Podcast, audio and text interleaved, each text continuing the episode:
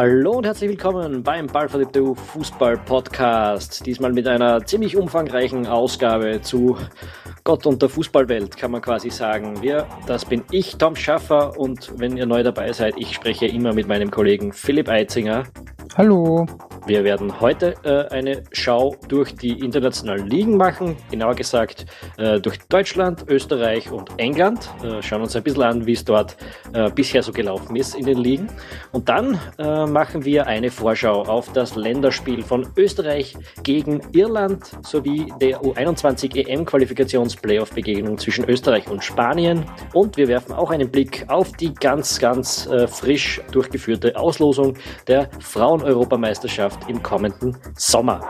Wenn ihr uns unterstützen wollt, könnt ihr das zum Beispiel tun, indem ihr auf den Beitrag zu diesem Podcast geht auf ballverliebt.eu und ein Probeabo von Audible abschließt. Audible ist eine Plattform für Hörbücher und wenn ihr das Probeabo über unseren Link abschließt, bekommen wir eine kleine Entschädigung dafür. Ein Buch, das euch zum Beispiel interessieren könnte, ist Schuss, die geheime Dopinggeschichte des Fußballs von Thomas Kistner. Das Probemonat ist gratis und auch das erste Buch, das ihr euch dort herunterladet, kostet nichts. Also probiert es aus, das würde uns helfen. Philipp, unser erstes Thema, äh, haben wir gesagt, ist die deutsche Bundesliga. Dort äh, schaut es ja momentan sehr ungewohnt an der Tabellenspitze aus. Also okay, die Bayern sind vorne, äh, da haben wir jetzt nicht unbedingt nicht damit gerechnet, aber danach äh, Platz zwei momentan für Leipzig und Hoffenheim ist jetzt Dritter und Leipzig ist punktgleich mit den Bayern äh, nach zehn Spieltagen. Das hat schon mehrere Jahre keiner mehr geschafft, nach zehn Runden auch nur punktgleich zu sein. Und dann auch noch ein Aufsteiger noch dazu. Ne? Und dann auch noch für einen Aufsteiger, ja, das stimmt, aber äh, das haben wir ja auch in unserem Saisonforscher-Podcast erwähnt. Leipzig ist jetzt kein normaler Aufsteiger. Also das war schon damit zu rechnen, dass die zumindest da oben in den, in den Plätzen um die Europacup-Ränge äh, mit dabei sein werden. Natürlich profitieren sie davon, dass einige andere, die man da vorne erwartet hätte, äh, nicht so in die Gänge kommen und einfach unkonstant sind. Äh, in erster Linie ist das natürlich Dortmund und Leverkusen. Wir haben die äh, zu Saisonbeginn auf Platz zwei und drei getippt. Ich bin auch immer noch der Meinung, dass das, äh, dass sich das eben früher in diese Richtung entwickeln wird, aber Stand jetzt nach nicht ganz einem Drittel der Saison ist eben erster Platz bei München 24 Punkte, zweiter Platz RB Leipzig 24 Punkte. Direktes Duell gab's noch nicht. Das ist, wenn ich jetzt nicht völlig falsch bin, am, glaube ich, vorletzten Spieltag jeweils im Dezember beziehungsweise dann im Mai wird sicher nicht ganz uninteressant. Erinnert auch so ein bisschen an das, äh, an den Herbst von 2000 und, dass ich jetzt keine Schwachsinn ziehe, 2008 glaube ich war das mit Hoffenheim, dass Hoffenheim als Aufsteiger ja auch so groß aufgespielt hat und ähm, dann am vorletzten Spieltag eben das direkte Duell kam mit den Bayern ja, äh, auch die Bayern sind jetzt nicht so, dass sie jede, jede Woche überzeugen. Es ist oft sehr gleichförmig, sehr einförmig. Da schlägt ein bisschen die Ancelotti-Schule durch schon. Ja, absolut. Also es ist schon signifikant anders, als es unser, unter Guardiola war. Also diese ähm, auch systematische Unberechenbarkeit ist jetzt völlig weg. Das ist ein 4-3-3 und zwar immer und gegen jeden sie sind einfach leichter berechenbar und es ist auch so, dass da, da spielt einiges zusammen. Zum einen eben die ähm, Art und Weise, wie Ancelotti äh, Fußball denkt und Fußball sehen will. Äh, einige aus dem, aus, also ich verfolge das relativ äh, intensiv in, in meiner Twitter-Timeline, auch einige aus dem Bayern-Fan-Umfeld, äh, die da äußerst unzufrieden sind, nämlich vor allem im Vergleich mit dem äh, extrem exakten Coaching, das eben jetzt drei Jahre unter Guardiola der Fall war, wirkt das alles sehr sehr beliebig und sehr zufällig. Das ist natürlich, der Unterschied wirkt eben noch größer dadurch, dass es eben Guardiola war, aber es, es stimmt schon bis zu einem gewissen Grad. Es ist, es ist nicht mehr ganz dieser Punch drin.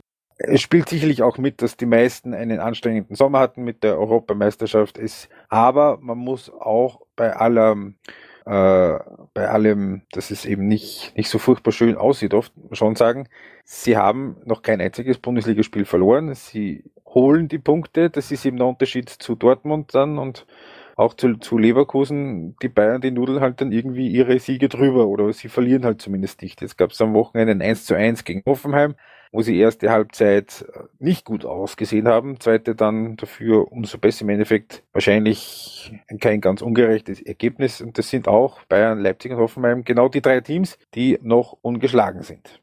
Ja, da werden die Bayern doch nicht anfangen, dem Guardiola nachzuweinen, nachdem sie ja über Jahre hinweg ein bisschen mehr nicht so geliebt haben. Ja, äh, dieses Narrativ, von dem sie sind jetzt endlich befreit von den, von den äh, taktischen Fesseln eines Guardiolas. Ganz, ganz schlimm sind die, ja. Ah, also Leipzig hat jetzt eben fünf Siege hinterher. Äh, die haben dann gleich mal im ersten Heim Heimspiel, im zweiten Spiel, da haben sie Dortmund 1 zu 0 besiegt und sind jetzt richtig in der Liga angekommen. Ähm, was, was machen die Mannschaften, die da oben jetzt die Bayern verfolgen? Was, was, was machen die speziell? Es ist, sind sehr unterschiedliche Herangehensweisen. Also Leipzig, genau wie es zu erwarten war, äh, sehr aggressiv, hohes Pressing, ho hohes, hohes Tempo, einfach ein hoher Nervfaktor dem Gegner ge gegenüber und dann äh, schnell umschalten und vors Tor kommen. Das äh, spielen sie genau in etwas so, wie es erwartet wurde, nur halt etwas schneller, sehr, sehr gut. 1899 Hoffenheim sehr flexibel, äh, mal mit einem 4-3-3, jetzt gegen die Bayern haben, haben sie gespielt mit einem 3-1-4-2, wenn, mich jetzt, wenn, wenn ich das jetzt richtig in Erinnerung habe. Da ist schon erstaunlich, muss man sagen. Also wir haben es ja gewusst, dass er ein guter Trainer ist, aber der weiß, der Nagelsmann weiß schon sehr genau, was er tut, kommt mir vor. Absolut, absolut. Das, äh, das ist so. Natürlich wird Hoffenheim im Laufe der Saison, gehen wir mal davon aus, eher noch ein bisschen zurückfallen, weil einfach so ein bisschen der letzte, der letzte ähm, Tick an Kadertiefe einfach fehlt. Ähm, da wird die Krise schon noch kommen, das lässt sich nicht vermeiden, wenn man nicht ähm, 22 gleichwertige Spieler hat. Naja, denk mal kurz nochmal zurück an Leicester vielleicht. Ja? die haben es mit zwölf Spielern drüber gebracht.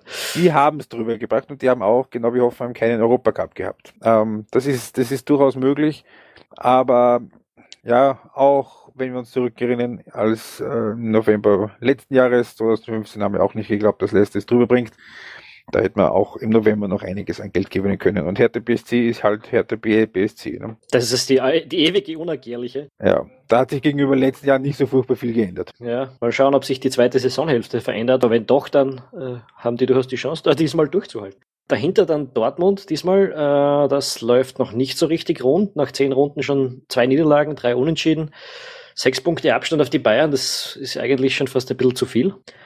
Ähm, könnte man glauben, dass das schon relativ viel ist. Allerdings ist es jetzt nicht so, dass, ähm, dass Dortmund jetzt wirklich grob enttäuschen würde. Ich würde schon sagen, dass das eher eine Ergebniskrise ist und einfach äh, unkonstante Ergebnisse, als wirklich, dass die Leistung da jetzt nicht passen würde. Das war ja anders zum Beispiel als in Leverkusen, wo ja zwischendurch ähm, auch die Leistung nicht ganz das war, was man sich erhofft hat und erwünscht hat. Äh, und sechs Punkte, trotzdem, es sind, es sind noch 24 Spiele. Äh, da kann man sechs Punkte fallen. Ja, gibt ja noch zwei direkte Duelle äh, können Dortmund schon noch aufholen. Das ist überhaupt, überhaupt gar keine Frage. Äh, das äh, direkte Duell ist übrigens am nächsten Bundesligaspieltag nach der Länderspielpause in Dortmund. Ja, und dann direkt hinter den Dortmundern, Punkte gleich. Äh, zwei Österreicher unter den ersten sechs quasi, während der Ralf Hasenhüttel mit Leipzig Zweiter ist, Punkte gleich, äh, ist der Peter Stöger mit Köln fünfter, äh, sechster Punkte gleich mit Dortmund in dem Fall. Genau, ähm, die sind ganz grandios rausgekommen. Es sind in den letzten Spielen ein bisschen geerdet worden. Also da gab es jetzt in den letzten fünf Matches gab es zwei Siege, zwei Niederlagen und eine Unentschieden. Es ist bei Köln sehr augenscheinlich, dass einfach vorne sehr, sehr viel an Anthony Modest hängt. Der hat elf von den 16 Toren geschossen. Hinten, wie gewohnt, relativ sicher. Sieben Gegentore in zehn Spielen. Äh, war auch letztes Jahr schon so und ist natürlich auch deswegen funktioniert das, weil die mit Timo Horn einen wirklich guten Torhüter da hinten haben. Olympia Zweiter. Der Torwart der Olympiamannschaft der Deutschen. Und es rennt es aber auch nicht nur für den Peter Stöger gut und den Ralf Hasenhüttl, es rennt es in den letzten paar Wochen auch für ein paar österreichische Spieler wieder, äh, wieder besser, als es zwischendurch ähm, ausgesehen hat. Der Julian Baumgartlinger zum Beispiel, es hat sich jetzt endlich so ein bisschen in der Startformation festgespielt. Das hängt auch, äh, das hängt auch irgendwie gut damit zusammen, dass Leverkusen jetzt ein bisschen im Aufwind ist. Also die haben einen schlimmen Start erwischt und. Ganz furchtbar, ja. Ähm, der Julian Baumgartling ist jetzt eingewechselt worden ähm, in einem Spiel, wo sie hinten waren und zehn Minuten später haben sie 2-1 geführt und haben noch gewonnen. Seither spielt er eigentlich relativ ähm, immer im zentralen Mittelfeld mit Charles Arangis, mit dem Chilenen. Ja, ich habe mir das auch jetzt äh, letztes vergangenes Wochenende ein bisschen angeschaut, äh, was die Leverkusen so treiben und äh, der Julian Baumgartlinger ist da ziemlich stark eingebunden im Spiel, kommt mir auch vor. Ja, das ist auch, es ist auch einfach sein Spiel äh, dass er einfach im Zentrum, im Mittelfeld ähm, einfach alles ein bisschen verwaltet und lenkt und denkt und viel läuft und viel abfängt. Das ist genau sein Spiel. Und ganz ähnlich wie, dem, wie beim Julian Baumgartling ist es auch dem Karim Onisivo gegangen in Mainz, der auch über Wochen hinweg eher die Spiele nur von der Bank sich angesehen hat, als, aktiv, äh, als dass er aktiv daran teilgenommen hätte. Das ist jetzt auch seit, ja, seit zwei, drei Wochen spielt er wieder regelmäßig, ist wieder in der Startformation. Ähm, Mainz spielt eine durchschnittliche Saison, wie es in etwa zu erwarten war, also im Mittelfeld der Tabelle.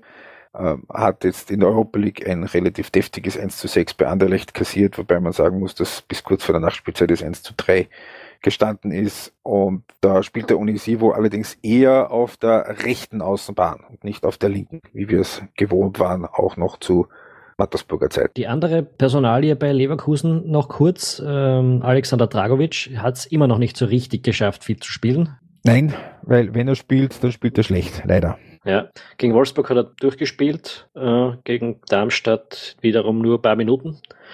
Ja, ähm, ja dauert vielleicht noch auch. Du hast ja vor der Saison gesagt, äh, du glaubst, dass es ein bisschen dauern wird, bis er reinkommt, äh, weil es für Innenverteidiger ja. schwer ist. Ich bin schon ein bisschen überrascht, dass es ihm jetzt so schwer fällt. Er müsste die Spiele, die er dann bekommt, müsste er besser nützen. Das ist, das ist auf jeden Fall so. Wer jetzt seine Chancen nützt, das ist der Alessandro Schöpf auf jeden Fall. Auch er ist ja natürlich Thema Team, haben wir nachher noch natürlich äh, ein Thema auch für die Nationalmannschaft. Da hat sich jetzt äh, festgespielt wieder bei Schalke, nachdem wir das System umgestellt haben. Da spielt der Markus Weizil jetzt mit einer Dreierkette hinten und der Alessandro Schöpf als äh, rechter Wingback. Das funktioniert sehr, sehr gut. Äh, Schalke hat nach einem fürchterlichen Saisonstart, die haben die ersten fünf Bundesligaspiele alle verloren, äh, jetzt äh, bewerbsübergreifend siebenmal ungeschlagen und sind auf dem Weg nach vorne. Und das ist für den Alessandro Schöpfen natürlich super, dass er genau in dieser Phase, wo es eben jetzt zu laufen beginnt, dass er da genau dann eben im Team war und sie sieht gut aus. Schaut sehr, sehr gut aus. Ja, Schalke ist schon 13 Punkte hinter Bayern und Leipzig, äh, schon ein weiter Weg nach oben noch. Ja, der Mai, die Meisterschaft ist natürlich gelaufen. Ja, aber darum sage ich eben Leipzig, also weil auch zu den viertplatzierten Mannschaften sind es immerhin schon neun Punkte. Also da muss bis zur Champions League ist schon noch weit, weil auch Dortmund ist da noch nicht drinnen und, und Leverkusen. Also kann man davon ausgehen, dass der Weg nach oben das schwierig wird. Stimmt, aber wir erinnern uns, Mönchengladbach hat es letztes Jahr ja genauso gemacht. Äh, die haben auch die ersten vier, fünf Spiele alle verloren. Die haben sogar den Trainer dann rausgeworfen. Der Trainer, der jetzt mit Nizza die Liga anführt, Lucia Favre, das noch nebenbei und sind dann noch äh, Vierte geworden, obwohl sie auch eine wirklich nicht gute Rückrunde dann gespielt haben. Also es ist schon noch einiges drin. Sie müssten natürlich jetzt schauen, dass sie die Form ähm, etwas länger konservieren. Ähm, Form konserviert ist jetzt auch in Hamburg geworden wieder einige Zeit lang. Das hat jetzt äh, vor einem Monat ungefähr dem Trainer den Job gekostet, dem Bruno Labbadia. Jetzt äh, haben sie dann einen Sportchef gefunden, den Christian Hochstetter, der um, um nicht wenig Geld, ich glaube 1,6 Millionen sind da kolportiert worden, obwohl er eigentlich äh, auch jetzt länger nicht mehr wirklich in Erscheinung getreten ist und wenn dann nicht besonders äh, erfolgreich. Also der SV, der bettelt einmal mehr darum, vielleicht doch jetzt irgendwann mal abzusteigen. Ähm, und noch ein kleines Wort, Thema Abstieg zu den Österreichern in der zweiten Liga, die ein Thema sind fürs Nationalteam in erster Linie, der Martin Hanig und der Flo Klein. Martin Hanig ist äh, bester Torschütze bei Hannover. Hannover ist auf Platz drei jetzt und das muss man sagen, er ist bester Torschütze, obwohl er einen Monat verletzt gefehlt hat. Also für ihn läuft es nicht so schlecht. Äh, jetzt ein 2 zu 2 beim Tabellenersten Braunschweig im, im Nordderby. Ah, auf der anderen Seite der Flo Klein, der ist jetzt unter dem neuen Coach in Stuttgart ähm, und äh, einem 0 zu 5 in Dresden für einen Monat seinen Stammplatz jetzt los an den Kevin Großkreuz. Er ist in der Fluglein ist in den letzten drei Spielen eingewechselt worden, war aber nicht mehr in der Startformation und das ist eben dann Richtung Rechtsverteidiger im Team natürlich wieder eher nicht so ganz optimal. Und Stuttgart ist Zweiter im Übrigen. Okay, ähm, und äh, in der zweiten Liga, einen, den man auch noch erwähnen sollte, ist der gute Burgstaller. Der führt momentan dort mit Nürnberg, ist er nur Achter, aber er führt die Torschützenliste der Liga an mit zehn Toren aus, ich glaube, zehn Spielen. Ähm, zwölf. Aus zwölf Spielen, also äh, deutlich vor, vor den nächstgenannten äh, Stürmern. Da hm, läuft es nicht schlecht. Also das also der hat jetzt, glaube ich, nicht richtig, den Kader. Allerdings ähm, wird der Guido Burgstaller schwer haben, im Nationalteam Fuß zu fassen, weil, ähm, weil er ja auch letztes Jahr schon eine starke Saison gespielt hat und kein wirkliches Thema war. Da ist der Marcel Koller, der ist bei seinen Leuten und da geht er eher ungern ab. Und selbst wenn da ein paar verletzt sind, haben wir ja beim letzten Mal gesehen, wird er eher den Denialer nachnominieren als den Guido Burgstaller. Weil ähm, bei allem Respekt, aber eine wirklich starke Liga ist bei allem gelungenen Marketing die zweite Liga in Deutschland nicht. Ja, haben wir noch wen vergessen? Bei den Bremern läuft es äh, bekanntermaßen nicht so super, aber immerhin sind sie jetzt äh, auf diesem äh, 16. Platz. Äh, dort Junusovic hat sich jetzt verletzt, Grilic ist auch nicht fit, glaube ich. Und Keins hat sich, äh, spielt noch überhaupt keine Rolle. Auch unter den neuen Trainer nicht beim Alexander Nuri. sitzt nicht mal mehr auf der, auf der Bank, großteils. Ähm, ja, Bremen ein bisschen ein Sorgenkind, auch aus österreichischer Sicht quasi. So, haben wir irgendwelche Österreicher noch vergessen? Ja, der äh, Michael Gregoritsch hat jetzt am Wochenende wieder gespielt beim HSV, ähm, hat aber eher damit Schlagzeit gemacht, dass er relativ verzweifelt das Trikot von Mario Götze sich krallen wollte. Im Übrigen hat HSV äh, 2 zu 5 verloren und dabei das Torkonto verdoppelt von 2 auf 4, kann man eigentlich auch keinem erzählen. Markus Suttner und ähm, der Lukas Hinterseher werden jetzt auch einen neuen Trainer bekommen bei Ingolstadt. Die sind punktgleich mit dem HSV Vorletzter. Weil das wird, das äh, ist noch nicht, noch nicht ganz abzusehen. Der Martin Hinteregger hat sich festgespielt in Augsburg. Die spielen eine ganz okay Saison bis jetzt. Und ähm, ja, an Stammspielern, glaube ich, haben wir da jetzt alle. Ne? Ja, ich glaube, damit haben wir die deutsche Liga auch aus jeder wirklich wichtigen Würde Perspektive. Ich auch so sehen. Gehen wir nach England. Ja, das mag ich immer am liebsten bekennende Liverpool-Fan Tom Schaffer sich wahrscheinlich die aktuelle Tabelle bereits ausgeschnitten und über sein Bett gehängt hat. Gehe ich der richtigen Annahme? Ach Gott, völlig unnötig. Ich warte auf die Endtabelle. Läuft definitiv aus Liverpooler Sicht super und das ist vor allem deshalb wirklich bemerkenswert, weil die Mannschaft eine extrem schwere Auftaktauslosung gehabt hat. Ähm, jetzt sind wir dort in England in der elften Runde oder nach elf Runden und man hat bereits gegen vier der Top 6 Mannschaften und den Meister Leicester gespielt und hat aus diesen fünf Spielen insgesamt äh, elf Punkte herausgeholt oder so, wenn ich mich jetzt nicht irre. Ähm, kann das jetzt auswendig auch nicht sagen. Sieg gegen Leicester, Unentschieden gegen, Liverpool, äh, gegen Tottenham und Man United und Siege gegen Arsenal und Chelsea. Und man muss dazu sagen, die sind Tabellenführer, obwohl sie, korrigiere mich, wenn ich falsch bin, äh, gegen Burnley verloren haben zu Anfang der Saison. Ja, das ist wirklich der, der, die eine Niederlage, die sie bis jetzt eingefahren haben, die hat es gegen Burnley gegeben. Burnley sowieso eine Mannschaft, die momentan extrem überraschend auf Platz 9 der Liga ist. Wir haben uns ja vor, vor der Saison unterhalten und die als ganz klaren Abstiegskandidaten gesehen. Sehe ich immer noch so, aber für das, was die aus der Mannschaft rausholen, muss man ihnen momentan ziemlichen Respekt zollen. Also. Je weiter Burnley vorne ist, desto besser ist es, weil das heißt mehr Interviews mit Sean Dyche und der Mann hat einfach eine traumhafte Stimme. Meinst du oder so, ha? Huh? So nicht. Ja, nicht einmal ansatzweise so, aber ähm, ja, Sean Dyche. Ja, ganz gut von denen. Ansonsten ja, Generell, da vorne ist es ziemlich eng in ja, England. Es ist Wahnsinn, also, es spitzt sich schon wieder dermaßen zu. Äh, jetzt gerade hat sich sehr ein bisschen entspannt, das heißt, die Top 4 liegen schon zwei Punkte auseinander. Uh. Ja, das ist äh, also fast schon uninteressant. Äh, Liverpool 26 Punkte bis zu Platz 7 sind es dann 8 Punkte auf Everton. Die Top 5 liegen innerhalb von 5 Punkten. Und ja, ähm, das, das spitzt sich zu und das wird auch noch sehr spannend, denn äh, momentan Liverpool ganz groß im Kommen, momentan Chelsea ganz groß im Kommen, die sind jetzt auch Erster und Zweiter. Man City hat gerade ein bisschen eine Schwächephase hinter sich. Äh, ich möchte nur kurz einwerfen, ich habe damals in unserem ähm, Vorschau-Podcast Chelsea als Meister getippt zwischendurch mal nicht so gut ausgesehen, aber jetzt Chelsea, du hast das gesagt, äh, wieder am Weg nach oben. Woran liegt das?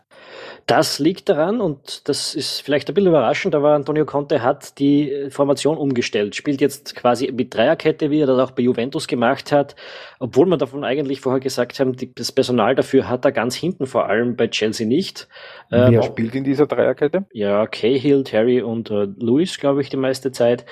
Äh, da darf halt wahrscheinlich auch niemand so richtig ausfallen. Aber was, was glaube ich, auch noch passiert ist nach unserem Auftakt-Podcast, ist, dass sie den Luis zurückgekauft haben. Das heißt, sie haben da ein bisschen zumindest personell aufgefettet.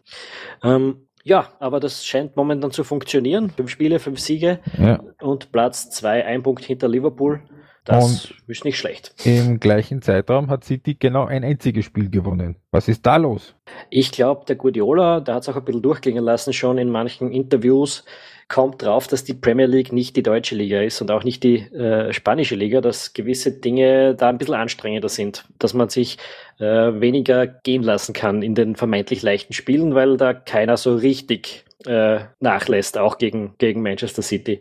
Siehe etwa ein 1 zu 1 gegen Middlesbrough. Genau. Und ja, natürlich hat er dann zusätzlich auch nicht ganz noch das Personal, vor allem äh, wenn es um die Außenverteidigerpositionen geht, glaube ich, äh, die, dass er gewohnt ist. Und ja, nach einem wirklich guten Start, wo wir eigentlich gesagt haben, relativ schnell ist es gut gelaufen, ist jetzt so ein bisschen der Wurm drinnen. Aber gut, gleichzeitig hat man in der Champions League Barcelona geschlagen und ist heiße zwei Punkte hinten. Also noch nichts verloren, aber es geht nicht so leicht, wie es am Anfang vielleicht ausgeschaut hat. Ähm, es hat jetzt am Wochenende das North London Derby gegeben ähm, zwischen Tottenham und Arsenal. Ähm, übrigens mit dem Kevin Wimmer, ganz kurz ein Wort zu seiner Leistung, abseits von diesem Eigentor, was ja das einzige ist, was ähm, Mainstream-mäßig bei uns angekommen ist von dieser Leistung. Hat er brav gespielt? Er hat ansonsten brav gespielt. Das Eigentor war auch ein bisschen unglücklich. Ähm, war abseits verdächtig im Prinzip, weil äh, rund um Wimmer sind drei Leute gestanden. Einer davon war nicht im Abseits, die anderen zwei schon. Und er hat sich in, diesen, in diese Flanke hineingeworfen und hat den Ball ins eigene Tor geköpfelt. Hat ansonsten aber gut gespielt. Bemerkenswerterweise war er der mittlere Verteidiger in einer Dreierkette unter Pochettino. Das ist, das heißt, er ist neben, neben dem äh, Martin Hinteregger und dem Sebastian Bröll jetzt schon der dritte ÖFB-Verteidiger, der diese Position im Verein mal zu spielen kriegt. Ein kurzer Wort zu Sebastian Brödel, ähm, der ist jetzt verletzt. Da fehlt er den Watfordern einmal und die kriegen gleich sechs Trümmer. Ja, die haben, schlecht. Ja, haben halt gegen Liverpool gleich übel eins drüber gekriegt. Äh, aber, aber, ansonsten, ansonsten muss man sagen, Watford fantastisch im Plan auch, momentan Achter. Ja? Äh, aber bleiben wir ganz, ganz kurz noch bei Tottenham und bei Arsenal. Ähm, Arsenal und November, das ist ja immer so ein bisschen schwierig. Äh, wie sieht das aktuell aus? Ja, äh, jetzt hat's mal angefangen mit einem 1 zu 1 gegen Tottenham. Das ist für Arsenal nie ganz erfreulich. Äh, ansonsten erstaunlich, ich habe da kürzlich irgendeine Grafik gesehen, die Punkte von Arsenal unter Arsene Wenger pro Monat. Und irgendwie hat das geschafft, über diese mehr als 20 Saisonen jetzt, die er schon dort ist, im November im Schnitt einen Punkt weniger zu machen pro Spiel als äh, in allen anderen Monaten. Ähm, dementsprechend ist das Arsenals äh, aus irgendeinem Grund die Achillesferse. Vielleicht hat das ein bisschen was mit, mit der Saisonvorbereitung zu tun, ich weiß es nicht. Vielleicht ist es auch nur arger Zufall. Aber jedenfalls müssen sie diesmal dranbleiben, wenn da nicht schon wieder früh der, der Kontakt abreißen soll. Ähm, das verzeiht die Liga momentan, glaube ich, nicht so richtig, wenn man den Monat da jetzt versemmelt. Und Thema Kontakt abreißen, Tottenham, hm, Tottenham ist ähm, extrem interessante Mannschaft, momentan äh, auch nicht wirklich schlecht. Also man kann jetzt nicht sagen, dass das nicht passen würde, aber sie verlieren so kontinuierlich so dann gelegentlich den Punkt und man hat ein bisschen das Gefühl, dass sich das so fortsetzen könnte, dass die Mannschaft äh, nicht wirklich schlecht spielen wird, aber früher oder später ein bisschen den Anschluss an die Top 4 verlieren könnte. Äh, so so könnte es wohl sein ähm, Anschluss an Top 4 verlieren. Ähm, ich weiß nicht, wie lange ist es her? Zwei Wochen, dass Manchester United verloren hat bei Chelsea. Wie hoch war es? 0-4?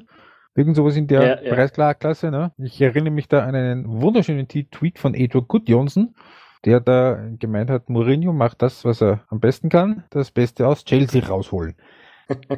so ein bisschen böse, aber Manchester United ist jetzt auf Platz 6, hat schon 8 Punkte Rückstand auf den Tabellenführer, hat schon dreimal verloren, hat auch schon 13 Gegentore. Äh, schaut nicht so furchtbar gut aus. Man, von der Europa League reden wir jetzt, jetzt mal nicht, weil die schenkt United ja mehr oder weniger ab, wenn ich das richtig mit, mitbekomme. Aber auch in der Liga, das ist nicht so gut wie erwartet.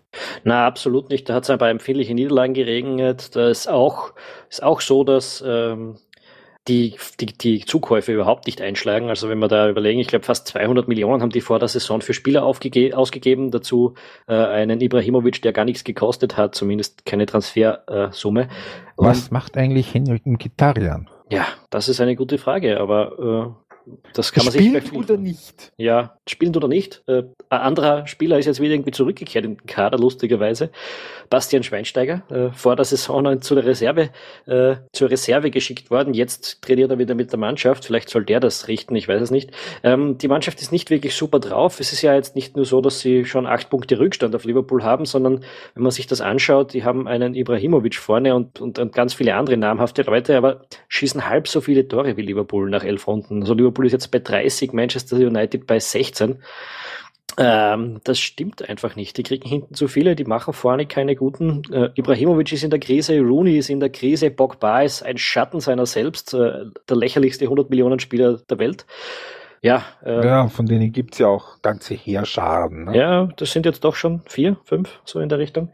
Ähm, und das hat sich bisher nicht so richtig rentiert. Aber okay, kann sich natürlich noch rumreißen. Es ist immer noch äh, so. Um zum Thema Millionenspieler sei jetzt noch eins kurz. Kurz gesagt, Cristiano Ronaldo hat seinen Vertrag bei Real Madrid verlängert bis 2021 und verdient alleine, wenn er in der Nacht von eins bis vier schläft, in diesen drei Stunden schon so viel wie ein, ähm, ein normaler Mensch im Monat. So viel nur dazu. Er hat auch, er hat auch gesagt, das ist nicht sein letzter Vertrag. Er will bis 41 spielen, habe ich gelesen. Ja, ja allem, das ist nur sein Gehalt. Da sind noch keine Werbeeinnahmen dabei. Aber ja, gehen wir noch mal kurz zurück in die Premier League. Ähm, da haben wir noch ein paar Österreicher, die wir jetzt nicht erwähnt haben, namentlich den Christian Fuchs bei Leicester City und den Marco Arnautovic bei Stoke City. Wie geht's den beiden? Ähm, Leicester City ist in der Realität wieder angekommen, wie wir es vor der Saison vermutet haben. Das ist vorbei, das Märchen. Leicester ist momentan an 14. Stelle. Stelle. Wobei man schon, glaube ich, also wenn ich das einwerfen darf, jetzt nur zwei Spieler dabei waren, die wirklich so quasi, wenn man es in der Golfsprache sagt, Bogies waren, also so überpaar. Das war am Anfang die Niederlage gegen Schlag mich tot, Hall, glaube ich, und jetzt am Wochenende gegen West Brom. Alles andere ist eigentlich nicht so tragisch gewesen. Also das sind Niederlagen dabei gegen Große in erster Linie. Ja, wie gesagt, sie haben auch Liverpool schon gehabt. Ich habe es jetzt nicht im Detail ja, mit. Arsenal, glaube ich, noch, oder? Ich habe es jetzt nicht im Detail mitverfolgt. Ich glaube, der 14. Platz ist ein bisschen ein äh, zu ja. hartes Urteil. Das ist halt nach elf Runden, wenn du die falsche Auslosung hast, bist du halt ein paar Plätze weiter hinten. Ich sie Aber das haben wir am Anfang Saison auch schon erwähnt, dass das mit der Auslosung durchaus mal äh, eben in die Richtung 12 bis 15 gehen kann, gleich mal. Genau. Ohne, man, ohne dass man noch wirklich nichts, ohne dass man sich wirklich gleich noch Sorgen machen müsste. Ja, gar nicht. Äh, man kann es ja sehen, von den Punkten her sind sie ein Spiel hinter Platz 8. Also Watford ist drei Punkte vor denen. Und zwei vor Platz 18. Da sieht man, wie eng das da in der Mitte drin ist. Ja, das wird schon wieder ein bisschen nach oben gehen, glaube ich. Was man auch dazu sagen muss, sie haben sich in der Champions League bisher sehr souverän geschlagen. Ist nicht die schwerste Gruppe natürlich, aber da haben sich andere Debütanten schon um einiges äh, mehr äh, sagen wir, schwerer getan einfach. Ähm, die sind da ja, was war das, das letzte Spiel gegen Kopenhagen, weiß ich jetzt nicht. Das war das 0-0, also sie haben nach vier Spielen haben sie zehn Punkte. Eben, gut. Also die spielen auf jeden Fall auch im Frühjahr noch in der Champions League. Und, und ja, mal schauen, wie gut sie das verkraften. Äh, mit, dem, mit dem Rennen um die erneute Champions League Teilnahme haben sie diesmal halt nichts zu tun. Das kann man glaube ich sagen. Überraschung. Jo, und der Marco Anatovic, auch wenn der jetzt am Wochenende gesperrt war. Stört gesperrt. uns ja nicht wahnsinnig, ja. Äh, es war eine fälschliche gelbe Karte noch dazu. Ähm, äh, der, der kommt mit ein bisschen Pause zur, äh, zum Nationalteam. Stoke hat ohne ihn äh, ein 1 zu 1 bei West Ham geholt und ist jetzt auch wieder auf dem Weg nach oben. Also die haben ja einen ganz schlechten Start erwischt, was allerdings auch sehr viel mit der Auslosung zu tun gehabt hat. Also ich glaube, da waren auch so ein bis zwei oder zwei bis drei wirklich schlechte Spiele dabei. Der Rest waren erwartbare äh, Niederlagen und jetzt geht's wieder nach oben. Äh, Platz 12 nach elf Runden. Ähm, ich glaube, die werden auch am Ende der Saison wieder unter den Top 10 äh, sein. Ja, also nur kurz, um das zu verdeutlichen. CH, also Stoke hat nach den ersten fünf Spielen einen Punkt geholt und jetzt in den letzten sechs Spielen drei Siege, drei Unentschieden. Also da sieht man schon, ähm, wohin die Reise geht. Und diese Niederlagen zu Saisonbeginn, die waren unter anderem gegen Tottenham und gegen Manchester City. Ja, gut, äh, also auch Stoke ist dabei. Haben wir sonst noch was in England? Das war, ich würde jetzt, glaube ich, nicht. Nein, nein. Gut. Nein, nein. Dann nutzen wir das und gehen in die nächste Spitzenliga, oder? Äh, genau. Österreich. Österreich, äh, auch da ist, ja, auch da gibt es eine ganze Menge, dass man vielleicht vor der Saison nicht kommen sehen hat. Mhm. Unter anderem Platz 1, Sturm Graz. Du hast eine Analyse schon gemacht heuer zu Sturm. Genau so ist es. Ähm, was kannst du uns über die Truppe sagen? Ähm, ja, dass Sturm sich grundsätzlich eher in diese Saison darauf verlegt, eben ähm, aus einer gesicherten Abwehr heraus äh, zu spielen. Das hat dann zur Folge gehabt, dass sogar in Matches gegen St. Pölten es weniger als 40 Prozent Ballbesitz gegeben hat, gegen St. Pölten und gegen den WRC. Das hat das erste Saisonviertel lang wunderbar funktioniert. Da haben sie, glaube ich, sieben Siege, ein Unentschieden, eine Niederlage. Ähm, aber jetzt so in den letzten paar Wochen, ähm, ich weiß, äh, dass ich im, in Fankreisen des SK Sturm nicht übertrieben gut angeschrieben bin. Ähm, aber ich sage jetzt trotzdem einfach, das One-Trick-Pony, das bockt ein bisschen. Ja, ich, also, ich glaube, da habe ich schon ganz anderes Feedback bekommen. Die Sturmfans sind prinzipiell nicht besonders zufrieden mit dem, was, was im Verein gemacht wird und das auch, auch sportlich, habe ich so im Gefühl. Also ich höre da immer wieder viel Kritik an Franco Foda, der, um es kurz zu sagen, übrigens demnächst bei den Kollegen von Black FM im Podcast auftauchen wird. Sei wärmstens empfohlen. Ja, äh, ich glaube, Ende November wird die Folge rauskommen. Äh, haltet das ein bisschen im Auge. Ja. ja, und da hatten wir auch eine Leserfrage auf Facebook von Orator Rostra. Haben sich die anderen auf Sturm jetzt eingestellt? Ja, es schaut ganz so aus. Also sie haben jetzt in den letzten vier Spielen, da waren eine Niederlage und ein quasi Unentschieden gegen St. Pölten dabei, eine Niederlage gegen die Austria, ja okay, das geht, und noch gegen einen anderen. Ich glaube, das ist der WRC, weil ich bin mir nicht hundertprozentig sicher. Ähm, auf jeden Fall ist der Vorsprung, der erkleckliche, den sie hatten, der ist jetzt weg. Und der Zweitplatzierte ist jetzt schon punktgleich. Ein Unentschieden gegen Mattersburg war es noch, ich habe es kurz Mattersburg war es, Entschuldigung, genau. Und der zweite ist punktgleich, aber das ist eben nicht jetzt äh, Salzburg und Rapid und nicht Austria, das ist Altach. Ja, die Truppe von Damir Kana, die ist tatsächlich punktegleich Erster. Nach 14 Runden immerhin schon. Das äh, sollte man nicht vergessen. Das ist jetzt bald ein Drittel der Meisterschaft vorbei. Ist schon. Äh, ja, bald die Hälfte wollte ich, glaube ich, sagen. Aber das ist wiederum, ja, wurscht. Ähm, jedenfalls, ja, warum ist, warum ist Alltag Zweiter? Äh, weil Damir Kana, die da Trainer ist.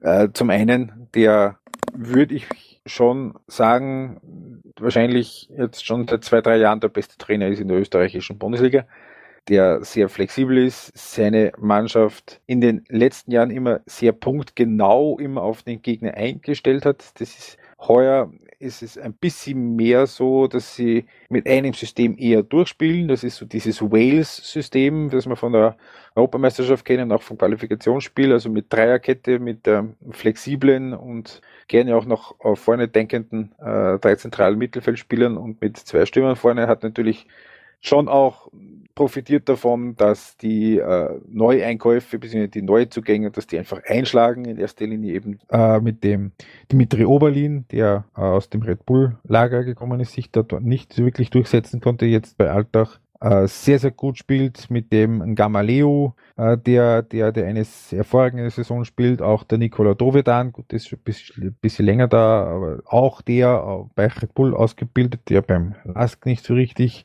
sich durchsetzen konnte. Also in Alltag, es passt einfach alles zusammen. Und natürlich ist es auch so, dass die dort nicht so diesen ultimativen Druck haben, wenn es mal zwei, drei Spiele nicht funktioniert wie äh, zum Beispiel in Wien und auch in Salzburg, die das ja in dieser Saison alle miteinander schon relativ heftig zu spüren bekommen haben. Ja, Salzburg ist Dritter, vier Punkte zurück. Ähm, Austria Punkte gleich Vierter und Rapid schon neun Punkte hinter der Tabellenspitze auf Platz fünf. Dort hat es ja äh, vergangenen in den vergangenen Tagen eine Entlassung, eine Trainerentlassung und eine Sportdirektorentlassung gegeben. Da ist noch nicht klar, wer dem Duo nachfolgen soll, Büskens und Müller? Ist absehbar gewesen, würde ich, äh, würde ich sagen, weil die, es hat ja auch keine Anzeichen gegeben, dass das in irgendeiner Art und Weise sich bessert. Ich meine, ja, es hat ein paar gute Leistungen gegeben, vor allem im Europacup.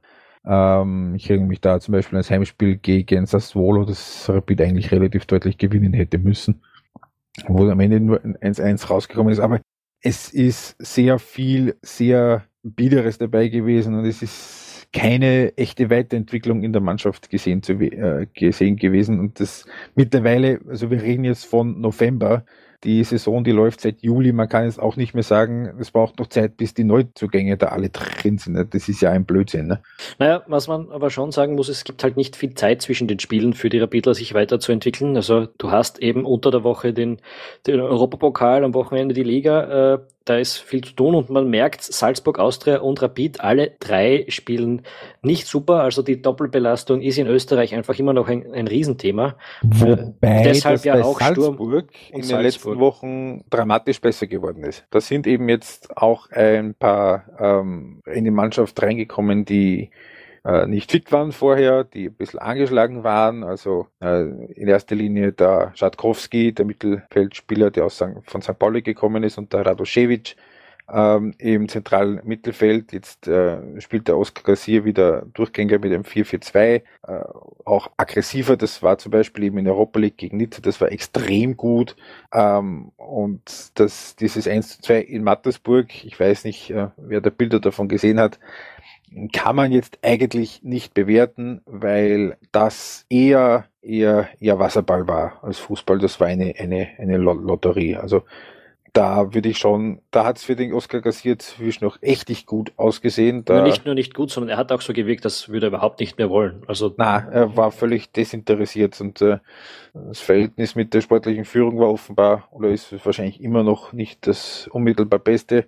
Vor allem nachdem sie ihm äh, vor der Nase den Bernardo nach Leipzig wegtransferiert haben. Aber jetzt eben in den letzten zwei, drei Wochen schaut es doch so aus, als ob sich da bei Salzburg wieder einiges auf die Schiene begeben würde. Bei der Austria, ja, äh, das sind halt, das ist halt sehr unkonstant. Das sind richtig gute Leistungen dabei und gute Resultate auch eben. Sieg gegen Sturm und der Punkt gegen die Roma. Und generell, eigentlich schaut es in Europa League nicht so furchtbar schlecht aus und dann rennen sie in den 1 zu 5 in Alltag. Also, ja, Meister wird man so nicht. Ja, es ist jetzt auch so, die haben äh, mit die meisten Tore in der Saison geschossen, aber nur drei Teams haben weniger Tore gekriegt als die Austria. Schon 24 Gegentore, glaube ich, in, ja, in 14 Spielen, 24 Gegentore, ja. Genau so ist es, ja. Also das, äh, da... Zum Vergleich Sturm und Salzburg haben zwölf. Ja, ähm, zu Salzburg wollte ich noch sagen, vielleicht ist ja die Rettung für, für die Salzburger Filiale von Red Bull, dass die Leipziger mittlerweile eigentlich schon ziemlich gut benannt ist, dass man nicht mehr unbedingt sechs, sieben Spieler jedes Jahr aus, aus Salzburg wegschicken muss in diese Richtung. Weil's Und es gibt schon noch ein paar Kandidaten auf Sicht. Also ein ähm, Dayot Upamecano wenn der ein bisschen älter wird und regelmäßig spielt zum Beispiel, wird er durchaus ein Kandidat. Ich meine, der Mann ist U17-Weltmeister, das ist nicht irgendeiner. Richtig, ja. aber es ist halt dort jetzt auch also schon schwieriger, Mann, sich reinzuspielen. Der Bursch. Der Bursch, ja. Aber es ist halt schon schwieriger, sich dort reinzuspielen. Das heißt, vielleicht äh, ist diese diese Zubringerfirma, oder nicht, das ist ein bisschen böse, aber dieser Zubringerverein nicht mehr ganz so äh, gefragt mit der Zeit. Da ist, wenn du dann in Deutschland in der Champions League spielst, dann holst du dir die Leute halt auch nicht mehr unbedingt äh, aus Salzburg, schätze ich mal. Nein, eher wahrscheinlich nicht. Damit äh, beenden wir mal unseren Vereinsfußball-Block in diesem Podcast und gehen zum Nationalmannschaftsblock. Da steht im kommenden Wochenende das Heimspiel gegen Irland auf dem Programm für das ÖFB-Team. Ähm, ÖFB-Präsident Leo Windner, der im Übrigen Ende Februar, also ab Anfang März, dann das Amt quasi mehr oder minder Vollzeit macht, weil er in Pension geht als Generaldirektor von der Oberösterreichischen Energie AG. Also der Leo Wind auf jeden Fall, er hat ähm, so kommuniziert, dass es eigentlich gegen Irland kein, keine Must-Win-Situation ist. Tom, gehst du mit dem ÖFB-Präsidenten konform? Nein, ich wage es mit dem ÖFB-Präsidenten nicht konform zu gehen, denn äh, es ist halt eine verdammt schwere Gruppe und äh, man kann sich jetzt dann langsam nicht mehr leisten, noch Punkte liegen zu lassen, vor allem nicht zu Hause im direkten Duell. Äh, und die Iren müssen knackbar sein in alles, äh, alles in allem. Also das ist auf jeden Fall ein Spiel, das man gewinnen sollte. Es ist nicht alles vorbei, wenn es nicht so ist, aber dann muss man halt schon ein paar außerordentlich gute Ergebnisse auswärts einfahren, falls man das verliert von dem kann man ja nicht zwingend ausgehen. Vor allem die Gruppe, die ist halt insofern fies, als dass sie sehr, sehr ausgeglichen ist. Äh, man hat halt die Aussicht, dass wenn es gut läuft, dass man Gruppensieger wird und dass das nicht völlig unrealistisch ist, weil eben kein Deutschland dabei ist und kein Italien und kein Spanien dabei ist.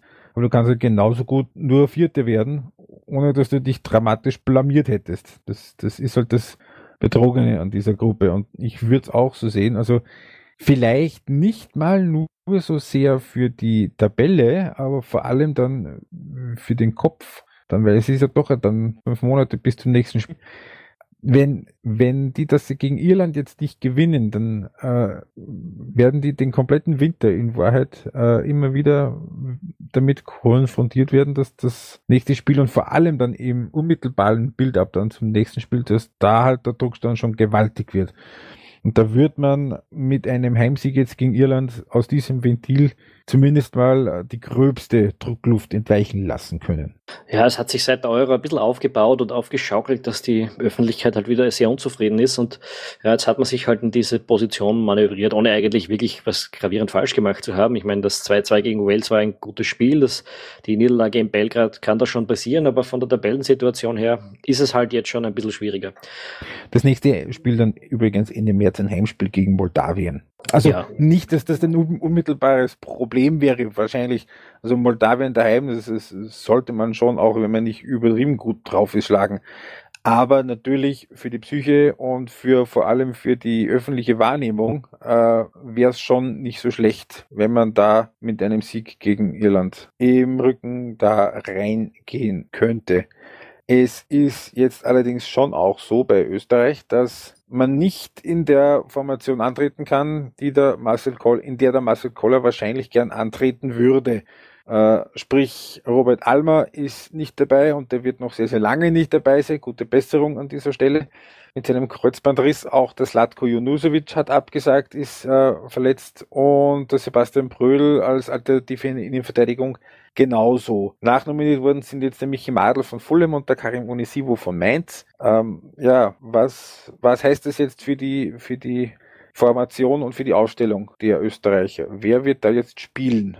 In erster Linie heißt es mal, das Experiment, das ich mir vor ein paar Wochen in einem Blogbeitrag gewünscht habe, wird es nicht spielen, dass wir jetzt auch gegen die Slowakei keine Dreierkette ausprobieren werden. Nehme ich mal an, wenn der Basti Brödel fehlt. Nicht, dass ich da jetzt irgendwelche Hoffnungen zerstören möchte, aber ich glaube, das hätte so oder so nicht gespielt. Ja, glaube ich auch. Aber es wäre vielleicht, naja, ich will das jetzt nicht nochmal aufwärmen. Äh, wer will, kann das in diesem Blogbeitrag nachlesen. Wie immer gibt es hier zu, äh, im Blogbeitrag zu diesem Podcast die wichtigsten Links, über die wir sprechen, äh, nachzulesen.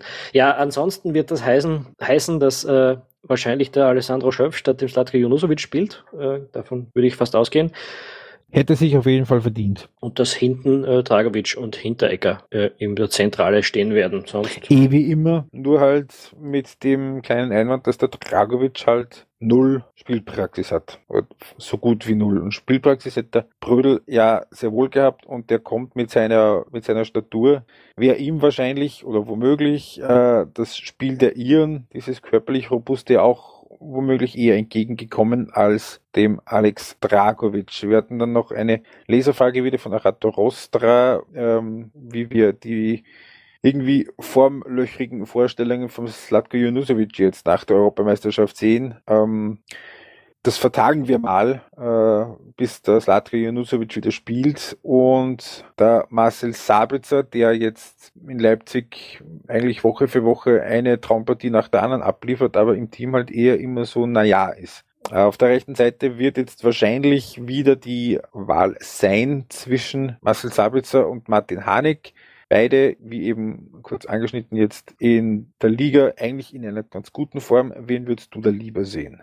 Ja, aufgrund dessen, dass ich, dass, also ich, der Marcel Sabitzer im Team einfach momentan nicht zu funktionieren scheint, mit, mit diesem System zumindest, äh, bin ich, bin ich da dafür, dass es der Martin Hanig bleibt. Äh, wenn man den Junusovic hätte, könnte man da auch den Schöpf spielen lassen. So äh, spricht eigentlich, glaube ich, wenig gegen Martin Hanig. Und dann schauen wir mal, wie die Iren daherkommen. Äh, wird nicht ganz einfach. Eben wie die Iren daherkommen. Wir erinnern uns, äh, Irland hatte Österreich zweimal gespielt in der Qualifikation für die Weltmeisterschaft 2014 mit einem etwas glücklichen 2 zu 2 in Dublin, mit dem Ausgleich durch Alaba kurz vor Schluss und mit einem etwas glücklichen 1 zu 0 in Wien mit dem Sieg von Alaba kurz vor Schluss. Ähm, wie sind die jetzt einzuschätzen im Vergleich mit damals, äh, zur Erinnerung, damals Teamchef bei Irland Giovanni Trapattoni, der ist es jetzt nicht mehr, jetzt ist es der Martin O'Neill. Ja, man hat es ja bei der Europameisterschaft gesehen, die Iren sind nicht mehr die Trapattoni-Iren, das ist eine Mannschaft, die äh, zum Beispiel kein 4-4-2 mehr spielt, sondern mit einem 4-3-3 agiert, ähm, die zwar natürlich vorrangig robust sind, aber durchaus auch wissen, was, durchaus auch wissen, was sie tun am Platz äh, und einfach ein sehr unangenehmer Gegner, ganz klassisch gesagt sind. Ähm, und ja, ich habe ja so das Gefühl, dass Österreich mit einem 4-3-3 immer so seine Probleme hat, ganz ehrlich. Und das macht mir ein bisschen Sorgen, weil äh, die Iren das eben spielen. Das ist dieses im letzten Podcast von uns angesprochene Ding mit der Zentrale, wo dann oft der Slatko Janusovic ein bisschen gar hoch spielt, dafür, dass er den Alaba und den Baumgartlinger relativ weit hinter sich hat und sich da der Gegner, wenn er da dann eine 3 gegen 2 Überzahl dann kreieren kann, einfach personell im Vorteil ist. Ein großes Thema nach dem Spiel in Serbien war die österreichische Abwehr einmal mehr. Österreich hat jetzt schon ähm, ein bisschen gar viele Gegentore kassiert. Also drei in Serbien, dann äh, zwei zwei gegen Wales und gut noch ein Weitschusstor in Georgien. Ähm, die Abwehrarbeit unter Marcel Koller vor der WM beziehungsweise nach der WM, wie würdest du das sehen? Hat sich da dramatisch was verändert in der Art und Weise, wie sie spielen? Oder ist das einfach ein, bis zu einem gewissen Grad auch, ich möchte nicht sagen, ich möchte nicht sagen Pech, aber auch äh, Spielverlauf und einzelnen taktischen Gegebenheiten geschuldet. Ich denke da vor allem an das Serbien-Spiel. Ah, das Serbien-Spiel habe ich jetzt nicht mehr so genau im Kopf. Ähm, prinzipiell Na, gegen Serbien haben sie im Grunde genommen dreimal dasselbe Tor kassiert, dadurch, dass äh, es die Serben gut geschafft haben, Kontert, dass die ja, genau, schnell Außenverteidiger sehr weit nach innen gedrängt haben und da die Flanke dann frei gemacht haben. Ich würde auch sagen, Weitschuss-Tor, also ein Weitschuss-Gegentor gegen Wales, ein Weitschuss-Gegentor gegen Georgien. Sollte nicht dieses, kann aber grundsätzlich immer kommen. Aber Wales noch dieses andere Untor da, wo, wo äh, der am Boden gelegene Verteidiger den Ball selbst rein bekommt. Ähm, also genau. Also die, die Statistik ist natürlich immer auch ein bisschen ein Hund in so kleinen Dimensionen. Ähm, aber natürlich, es gibt Probleme. Äh, die Mannschaft tut sich schwer mit manchen Dingen und reagiert dann auch nicht besonders gut drauf. Es ist natürlich nach wie vor so, Christian Fuchs fehlt auch. Man hat ihm zwar immer nachgesagt, dass er defensiv gar nicht so super ist, aber links haben wir halt jetzt überhaupt keinen echten Verteidiger mehr. Letztens hat das eben der Kevin Wimmer gespielt, der nicht nur wenig Spielpraxis hat, sondern vor allem auch als Linksverteidiger noch weniger. Und ähm, ja, es, es ist ein bisschen der Hund drinnen und zusätzlich kommt das, wo wir auch schon im letzten Team, äh, Dings gesprochen haben, im letzten Podcast, dass eben der Mittelfeldabstimmung alles ein bisschen ähm, hektischer wirkt. Ein bisschen hektischer, als es in der, in der WM, äh, EM-Qualifikation noch gewesen ist. Ähm, muss man in den Griff kriegen, glaube ich. Und ja. Dein Tipp? Ja, ich gehe aus, dass man davon aus, dass man das gewinnt, äh, dass die Österreicher einen 2 zu 1 Sieg. Ich glaube, wir schaffen wieder keinen Clean Sheet, aber einen 2 zu 1 Sieg würde ich mir wünschen und halte ich für möglich. Ähm, das ist natürlich super, dass ich die vorher gefragt habe, weil ich hätte genauso 2 zu 1 gesagt. Ja. Was man noch ähm, sagen wollte ist, ich äh, der, wette der, nicht dagegen. Der, der, McCarthy, der bei Irland bei der, bei der Europameisterschaft irgendwie so den zentralen Anker im Mittelfeld gespielt hat, der fällt ja aus bei Irland. Also die kommen auch nicht in der ganz stärksten Formation, vielleicht auch kurz zur Erwähnung. Gut, und ein paar Tage nach diesem Spiel gegen Irland gibt es dann noch ein Testspiel gegen die Slowakei. Ähm, wer sich das ansehen will, von dem wird wahrscheinlich mehr Geld an die ÖBB oder an Taxi oder an die Wiener Linien fließen. als an den ÖFB. Eintritt kostet einen Fünfer. Das erinnert mich so ein bisschen an frühere Zeiten. Also es gab mal ein Spiel, wo es, wo es Eintritt gab, auch ein Testspiel, wo es Eintritt gab für einen gespielten Totoschein. Das waren sechs Schilling, also irgendwas um die 50 Cent. Und ähm, ja, damals sind immerhin 36.000 gekommen. Wenn's, das war ein Testspiel gegen Norwegen. Ähm, Wenn es 36.000 werden gegen die Slowakei, dann wäre das schon ein schöner Erfolg, würde ich sagen.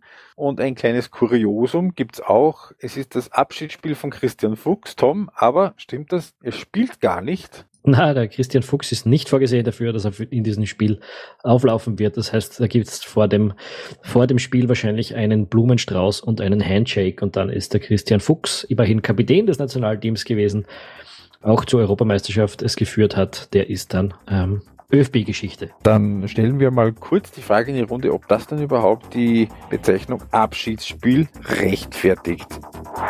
Gehen wir eine Alterssektion nach unten. Die U21 hat die EM-Playoffs gegen Spanien vor der Brust. Freitag Wirklich um eine ziemliche Scheiße, muss man jetzt ja, mal sagen. Da spielst du ein echt bitter. super Quali, dann hast du mit Deutschland wahrscheinlich das beste Team dieser Altersgruppe gegen dich in, und bist deshalb nur Zweiter. Und dann kriegst du beinhard wirklich die Spanier dort zugelost. Und äh, Spanien äh, hat im Kader, und das muss man sich mal auf der Zunge zergehen lassen, Saul Niguez von Atletico Madrid, äh, David Suarez von Barcelona, Munir El Haddadi, der von Barcelona an Valencia verliehen ist, Oliver Torres, der beim FC Porto spielt, Marco Asensio, von Real Madrid, den Hector Bellerin von Arsenal, den Gerard Delofeo von Everton und den Jackie Williams von Bilbao. Da wünsche ich den Herrn Bachmann, Linhard, Kukanik und Marcinko alles, alles Gute. Ja, noch dazu muss man ja sagen, diese U21 ist jetzt nicht wahnsinnig gesegnet mit, äh, mit Unterstützung und Glück. Äh, verletzt haben sich Serbest, Grilic, Jakubovic und Horvath, also durchaus prominente Namen. Und dann zusätzlich kommt halt dazu, dass der Trainersohn, der Michael Gregoritsch, der Schöpf, der Savitzer und der Schaub alle schon beim A-Team spielen. Das heißt, äh, auch da fehlen doch ziemlich gute Leute und es wird wirklich, also es wäre eine Wahnsinnssensation, es wird, es wird, es wäre ein mittelschweres Wunder, äh, sind wir mal realistisch, es wäre ein mittelschweres Wunder, äh, wenn das nicht zwei relativ klare Niederlagen werden würden. Äh, so gern wir das anders hätten, aber da fehlt so ein bisschen der Glaube dran, oder? Ja, durchaus. Ich, ich weiß auch nicht mehr genau, wann es war, aber ich erinnere mich daran, dass eine Gregoritsch-Mannschaft schon mal gegen Spanien gespielt hat und dass das ziemlich, ziemlich äh, in die Hose gegangen ist vor, vor nicht allzu langer Zeit. Ich glaube, so ein, zwei Jahre muss das her sein. Das Spiel ist Hinspiel, ist übrigens in Österreich, also in St. Pölten. Das ist, wird am Freitag um 18.30 Uhr angepfiffen und auch dort kosten die Tickets nur Normalpreis 10 Euro und Jugendliche noch billiger. Also, wenn man in der Nähe ist, durchaus was, was mich anschauen kann. Da sind ein paar Spieler bei Spanien dabei, von denen man noch was hören wird. Jo. Und dann, ja, dann gibt's ja noch ein österreichisches Nationalteam, über das man reden muss, reden sollte, reden darf. Und das ist das Nationalteam der Frauen, das sich bekanntermaßen für die Europameisterschaft 2017 qualifiziert hat. Äh, und da hat's jetzt ganz frisch die Auslosung gegeben für die Gruppenphase. Philipp, was sagst du zur Auslosung? Wir haben bekommen Frankreich, Schweiz und Island für die ersten drei Begegnungen. Kann man da was machen? Aber es ist eine sehr, es ist, es ist eine coole Gruppe. Ähm, natürlich, es ist Frankreich der klare Favorit. Da gibt es überhaupt kein, überhaupt kein Vertun. Das, das ist so. Österreich hat das letzte Mal gespielt gegen Frankreich vor zwei, drei Jahren in der WM-Qualifikation, zweimal 1 zu 3 verloren. Das ist so das, was auch jetzt nicht unrealistisch ist. Aber dahinter Island, Schweiz, Österreich kann jeder an einem gewissen Tag jeden schlagen. Island wahrscheinlich so ein bisschen äh, der leichte Favorit auf den zweiten Platz, einfach weil die bei den letzten zwei Europameisterschaften schon dabei waren, bei der letzten EM im Viertelfinale und weil sich die auch weiterentwickelt haben in, in, in den letzten Jahren. Schweiz und Österreich sind beides EM-Debütanten. Die Schweizerinnen waren schon bei der WM voriges Jahr. Also es ist, es ist genauso nicht aus der Welt, dass sie Zweiter werden, wie dass sie Gruppenletzter werden. Es ist auf jeden Fall, es hätte schlimmer kommen können. Sie hätten auch bekommen können, zum Beispiel äh, Deutschland und Schweden. Da wäre wahrscheinlich von vornherein schon relativ wenig Aussicht gewesen, dass man da auf Platz zwei kommt. Jetzt wäre es zumindest keine, keine Weltsensation, wenn das gelingen würde. Ist, ist eine schöne Gelegenheit, ähm, sich da mal auch auf der größeren Bühne zu präsentieren und zu lernen. und zu zeigen, was man wirklich kann und zu sehen, wo man dann auch wirklich steht. Ähm, der Vorbereitung sind insgesamt ist ähm, bekannt gegeben worden nach der Qualifikation zehn Testspiele geplant. Das würde ich jetzt nicht zwingend als in Stein gemeißelt sehen, aber schon auf jeden Fall als Indikator, dass, äh, dass man sich sehr in intensiv vorbereitet. Es hat letztens gegeben 2 zu 4 gegen Deutschland, wo sie phasenweise wirklich sehr, sehr gut mit, mitgehalten haben. Es ist fixiert, dass sie im März spielt den Cyprus Cup. Ähm, das sind auch nochmal vier Spiele, da ist Österreich Titelverteidiger. Und einige Spiele im Vorfeld sind in der Anbahnung, aber das ist äh, alles noch nicht hundertprozentig fixiert worden, weil da eben die Auslosung noch abgewartet worden ist. Alles in allem auf jeden Fall eine, eine schöne Gruppe, eine schöne Gelegenheit und äh, es ist nicht unmöglich, dass Österreich, wenn es wirklich, wirklich schön läuft, vielleicht sogar ins Viertelfinale einzieht. Der Gegner dort wäre wahrscheinlich England. Ich, ich würde aus heutiger Sicht sagen, man sollte nicht damit rechnen, dass es so passiert, aber es ist, ich halte es nicht für völlig ausgeschlossen. Okay, zur Erklärung vielleicht noch für, für alle User. Das ist ja nicht wie bei den Herren mit 24 Mannschaften gespielt, sondern äh, das ist noch das ganz klassische 16er Format. Das heißt, die Top 2 aus jeder Gruppe steigen ins Viertelfinale auf. Ganz genau so ist es. Und ja, du warst ja bei der letzten Europameisterschaft vor Ort. Ja, richtig. Ich war in Schweden dabei. Drei Wochen. Und war, hast, schon, hast, cool. hast schon das Ticket für, für nächsten Sommer? Ähm, ich würde sehr gerne, ich weiß nur noch nicht, ob sich dann auch finanziell ausgeht. Das ist natürlich, es ist nicht ganz billig, natürlich. Man muss natürlich schon ehrlicherweise sagen, damals war ich Single und ähm, jetzt bin ich verheiratet und habe ein Kind. Ähm, das sind die Prioritäten dann doch andere. Ich würde mich freuen, wenn sich ausginge, äh, aber ich rechne mal per jetzt nicht damit, dass, dass ich da zwingend dabei sein werde. Es tut mir weh, aber äh, es gibt Prioritäten, die man auch als Familienvater setzen müsste und setzen muss auf jeden Fall. Ja, ich, ich, ich zwinker da mal unauffällig in die Ballverliebt-Community, vielleicht schaffen wir eine, äh, eine Crowdsourcing-Kampagne für dich. Ähm, Wäre auf jeden Fall sicher cool, ähm, das mitzuerleben, wenn die Österreicherinnen das erste Mal bei einem Turnier dabei sind.